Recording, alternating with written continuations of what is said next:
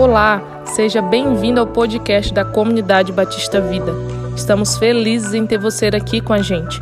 Compartilhe com seus amigos e familiares. Que essa mensagem te inspire para viver os melhores dias da sua vida. Aproveite. Gênesis capítulo 38, a partir do versículo 13, diz assim a palavra do Senhor. Quando foi dito a Tamar, seu sogro está a caminho de Tina para tosquear suas ovelhas, ela trocou suas roupas de viúva, cobriu-se com um véu para se disfarçar e foi sentar-se à entrada de Efraim, Enaim, que fica no caminho de Tina. Ela fez isso porque viu que, embora Selá já fosse crescido, ela não lhe tinha sido dada em casamento. Quando a viu, Judá pensou que fosse uma prostituta, porque ela havia encoberto, encoberto o rosto. Não sabendo que era a sua nora, dirigiu-se a ela à beira da estrada e disse: Venha cá, quero deitar-me com você. Ela lhe perguntou: O que você me dará para deitar-se comigo? Disse ele: Eu lhe mandarei um, cabri, um cabritinho do meu rebanho. E ela perguntou: Você me deixará alguma coisa como garantia até que o mande? Disse Judá: Que garantia devo lhe dar? Devo dar-lhe? Respondeu ela: O seu selo com o cordão e o cajado que você tem na mão. Ele os entregou e a possuiu, e Tamar engravidou dele. Ela se foi, tirou o véu e tomou a vestir as roupas de viúva. Judá mandou o cabritinho por meio de seu amigo Adulamita, a fim de reaver da mulher a sua garantia, mas ela não, mas ele a não encontrou. E perguntou aos homens do lugar: Onde está a prostituta cultual que costuma ficar à beira do caminho de Efraim? Eles responderam: Aqui não há nenhuma prostituta cultual. Assim ele voltou a Judá e disse: Não encontrei. Além disso, os homens do lugar disseram que lá não há nenhuma prostituta cultual. Disse Judá: Fique ela com o que lhe dei. Não quero que nos tornemos objeto de zombaria. Afinal de contas, mandei a ela esse cabritinho, mas você não encontrou. Cerca de três meses mais tarde, disseram a Judá: Sua nora Tamar prostituiu-se e na sua prostituição ficou grávida. Disse Judá: Tragam-na para fora e queimem-na viva. Quando ela estava sendo levada para fora, mandou o seguinte recado ao sogro: Estou grávida do homem que é dono destas coisas. E acrescentou: Veja se o Senhor reconhece a quem pertence este selo, este cajado, este cordão e este cajado. Amém? Pai, em nome de Jesus, que nessa noite o Senhor venha falar com conosco de uma maneira sobrenatural.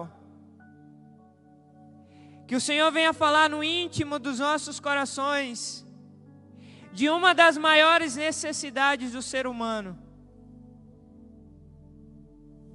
Pai, em nome de Jesus, que o Teu Espírito Santo toque de uma maneira muito especial o coração de pessoas que estão aqui Pessoas que muitas vezes estão frustradas, pessoas que estão desenganadas, pessoas que estão decepcionadas, oprimidas, depressivas,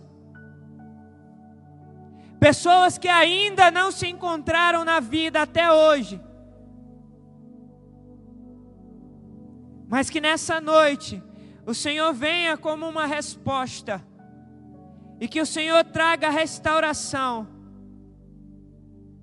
É no nome de Jesus que eu te peço que não esteja eu, Anderson, falho e pecador, mas que o teu Espírito Santo esteja falando através da minha vida.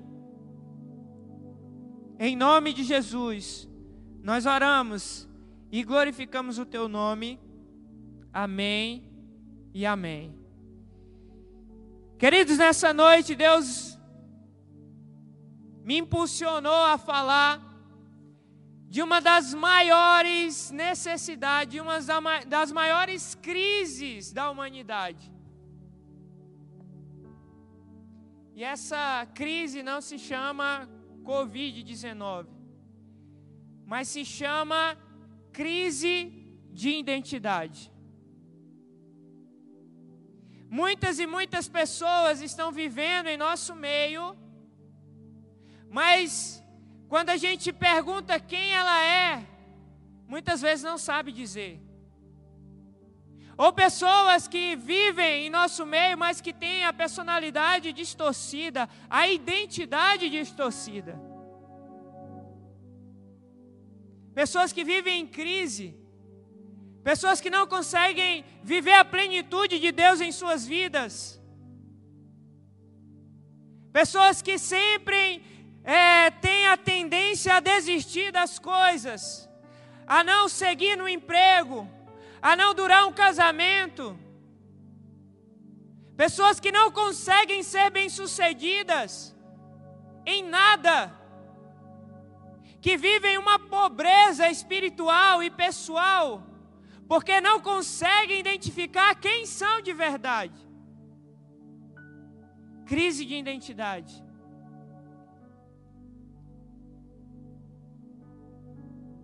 Judá, que era um dos filhos de Jacó, ele saiu de perto da sua parentela e ele foi para a cidade dos cananeus e lá conheceu uma moça e se casou com ela. E ele teve três filhos: Er, Onã e Selá. E o seu filho mais velho, Er, casou com uma jovem chamada Tamar. Só que o seu filho mais velho, ele era perverso aos olhos de Deus. E Deus o matou. A Bíblia fala. Deus o matou. E o costume daquela época era que o, o irmão ele pudesse dar a descendência do, do irmão que havia falecido. Então o filho Onã do meio, o filho do meio de Judá, casou-se com Tamar. Só que ele também desagradou a Deus. Quando ele tinha relação com Tamar, ele se negava a dar descendência. Ele jogava o sêmen na terra, mas não engravidava Tamar. Isso desagradou a Deus e Deus também tirou Onã. E Onã morreu. E Judá prometeu que o filho mais novo, que ainda era jovem, quando crescesse, ele daria para ela como, como marido, como sucessor dos seus irmãos. Mas isso não aconteceu. E quando Judá foi tosquear as ovelhas, Tamar ficou sabendo. Ela se disfarçou de prostituta na beira do caminho e Judá tomou ela como prostituta. Mas ela pediu algo como penhor, porque ele falou para ela que iria pagar com um cabritinho. E ela, não, mas você deixe algo comigo. Ele, mas o que, que eu posso deixar para você? E ela pegou dele. É, ela pegou dele o selo, o cordão e o cajado. Tamar pegou de Judá a sua identidade. Judá entregou para aquela mulher a sua identidade. E eu vou explicar por quê. O selo, o cordão e o cajado têm alguns significados importantes em relação à identidade. O selo naquela época era uma espécie de um anel que servia para marcar como se fosse uma assinatura de uma pessoa daquela época. Eles usavam o anel para selar alguma coisa, para dizer que aquilo pertencia àquela pessoa. Então eles selavam com um anel. E quando nós falamos de selo, está relacionado ao autoconhecimento. Está relacionado à identidade pessoal, de saber quem você é, de saber de onde você veio e aonde você quer chegar. O selo, a sua identidade pessoal, quem você é.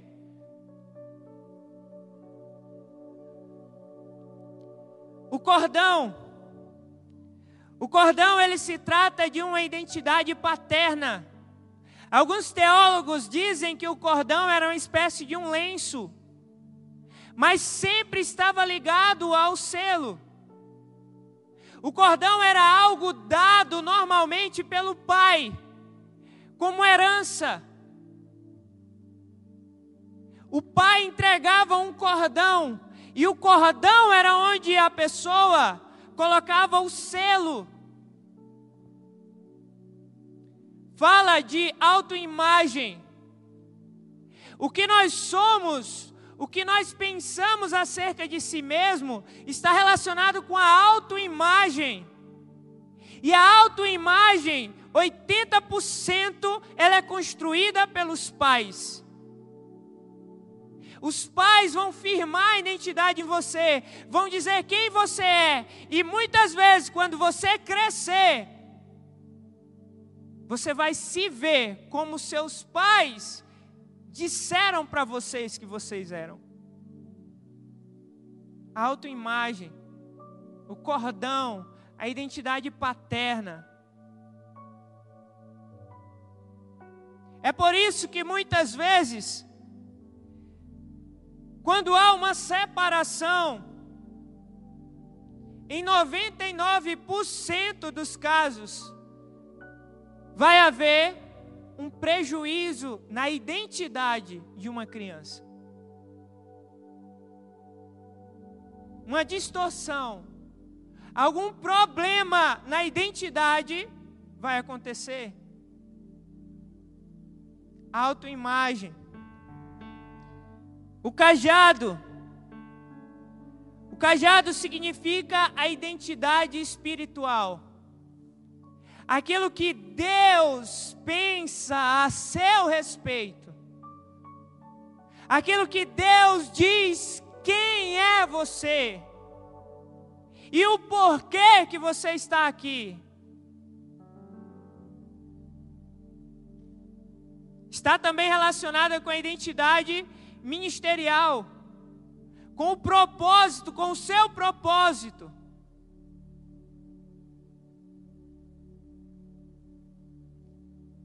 Selo, cordão e cajado. Queridos, Judá entregou de mão bandeja a sua identidade para aquela mulher, que ele nem sabia quem era. E ele entregou.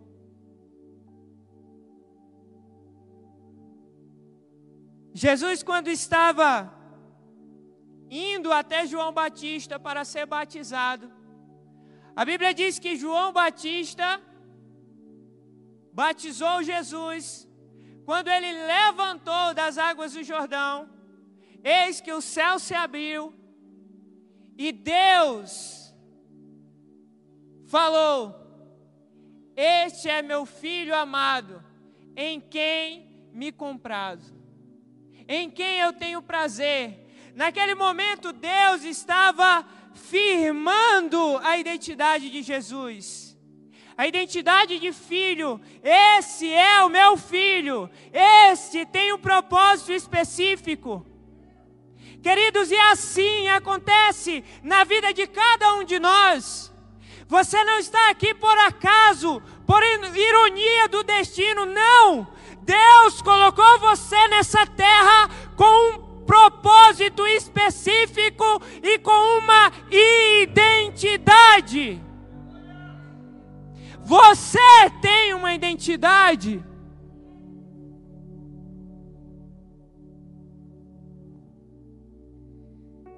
Como eu falei, queridos, A crise de identidade é uma das maiores da humanidade.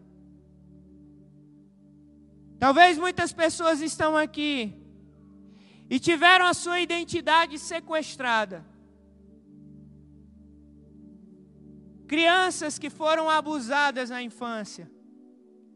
Crianças que foram rejeitadas pelos pais. São pessoas, são crianças que tiveram a sua identidade sequestradas. Que não tiveram escolha, que não tiveram opção e que até hoje não se encontraram ou não identificaram quem realmente são.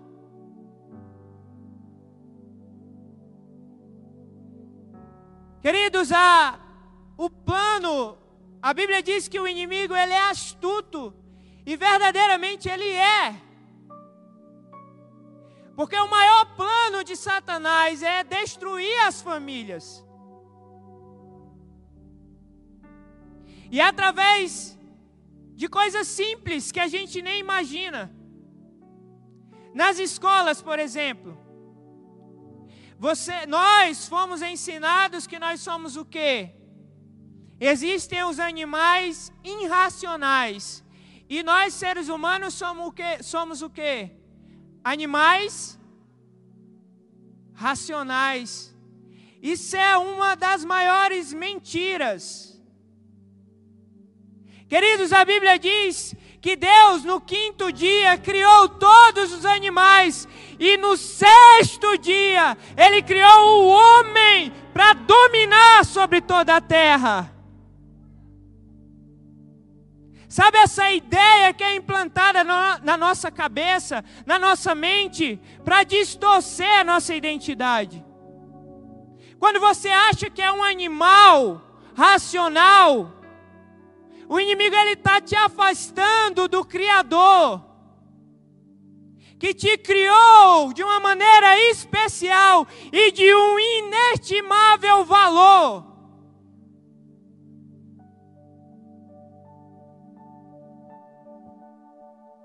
Você precisa encontrar a sua identidade. Pessoas que vivem inseguras, pessoas que têm dificuldade de confiar, pessoas que não têm a sua identidade definida.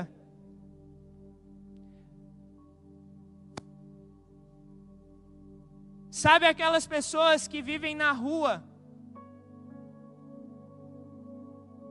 jogada, muitas vezes alcoólatra, drogado. São pessoas que tiveram a sua identidade distorcida, que não sabem quem são e vivem no vício, dominadas, escravas, porque não sabem quem são. Homossexualidade São pessoas que têm a sua identidade distorcida. Que muitas vezes, na maioria dos casos, sofreram alguma crise quando eram crianças. Identidade distorcida.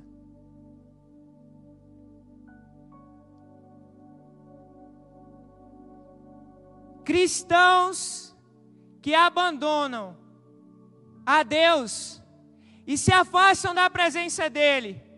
Crise de identidade. Porque uma vez que você está na presença de Deus, não tem mais como você se afastar, porque Ele define a tua identidade e Ele diz quem você é.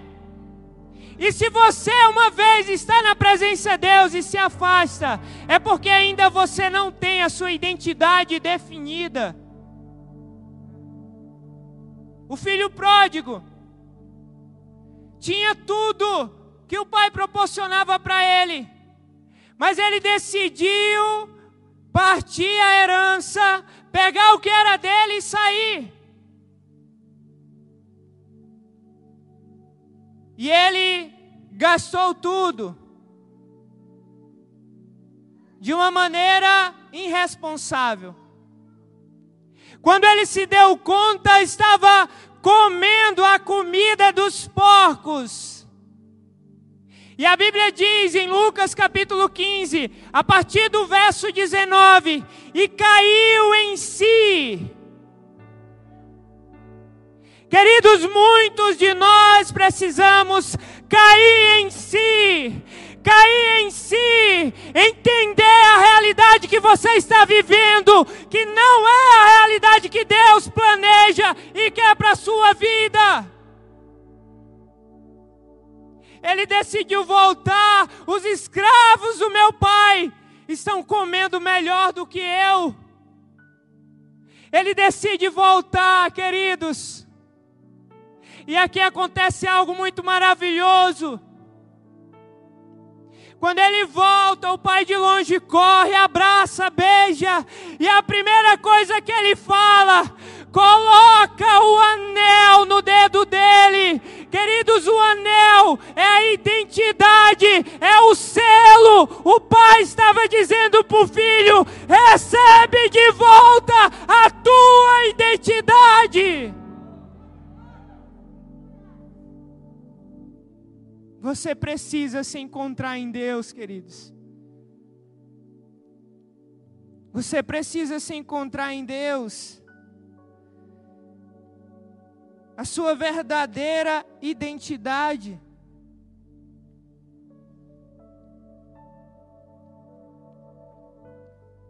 Salomão, em Eclesiastes capítulo 7, versículo 8, ele diz: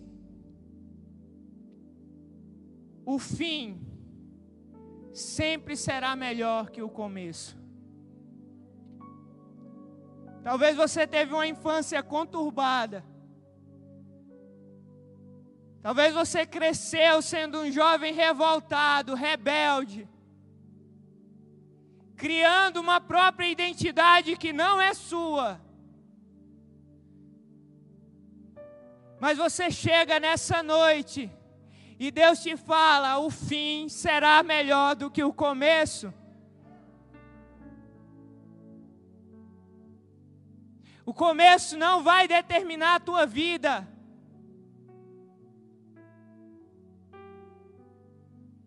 Queridos, abra sua Bíblia.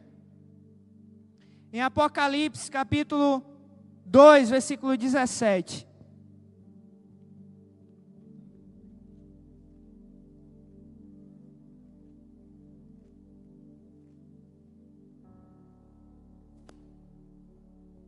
Apocalipse capítulo 2, versículo 17.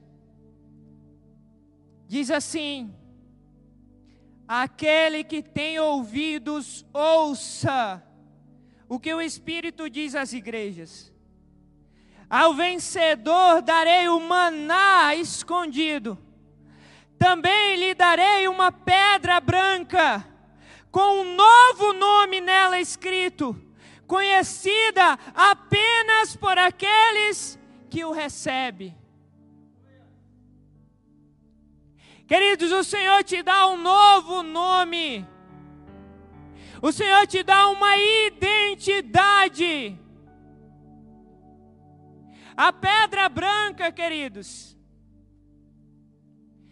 No Antigo Testamento existia um costume nos tribunais quando um réu ele era absolvido, os júris eles votavam através ou de uma pedra branca ou uma pedra negra. Uma pedra negra significava condenação e a pedra branca significava que o réu era inocente.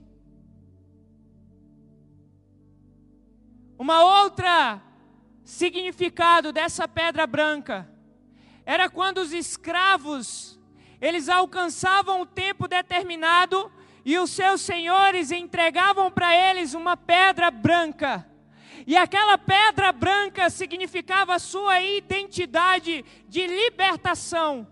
Qualquer pessoa que quisesse tomar eles como escravo, eles apresentavam a pedra branca e ali ninguém mais poderia escravizar aquela pessoa, porque ela já era considerado liberta completamente. Deus quer te dar uma identidade. Deus, nessa noite, Ele quer te dar uma identidade. Ele quer entregar em tuas mãos o selo, o cordão e o cajado. Existe um propósito específico para a sua vida. Não importa como você se vê hoje, não importa a identidade que foi estabelecida na sua alma, no seu interior, o importante é que você está aqui nessa noite e Deus te fala: o fim será melhor do que o começo, e hoje eu quero firmar a sua identidade. Para finalizar, queridos, Abra sua Bíblia em Ageu, capítulo 2, versículo 23. Ageu, capítulo 2, versículo 23. A última mensagem que Deus entrega ao profeta. Ele diz assim: Naquele dia, declara o Senhor dos exércitos, eu tomarei meu servo Zorobabel, filho de Seatiel, Sealtiel, declara o Senhor, e farei de você um anel de selar, porque eu tenho escolhido, declara o Senhor dos exércitos. Querido, sabe o que acontece quando você descobre quem você é em Deus? Você se torna um anel de selar para Ele. Você se torna a própria identidade de Deus e você restaura a sua identidade, que é o tema da mensagem que eu não falei, restaurando a identidade. Deus nessa noite quer restaurar a sua identidade. Queridos, quando ele te criou, ele disse: "Façamos o homem a minha imagem, a nossa imagem e a nossa semelhança". Queridos, você tem a identidade de Deus. Você é a identidade de Deus.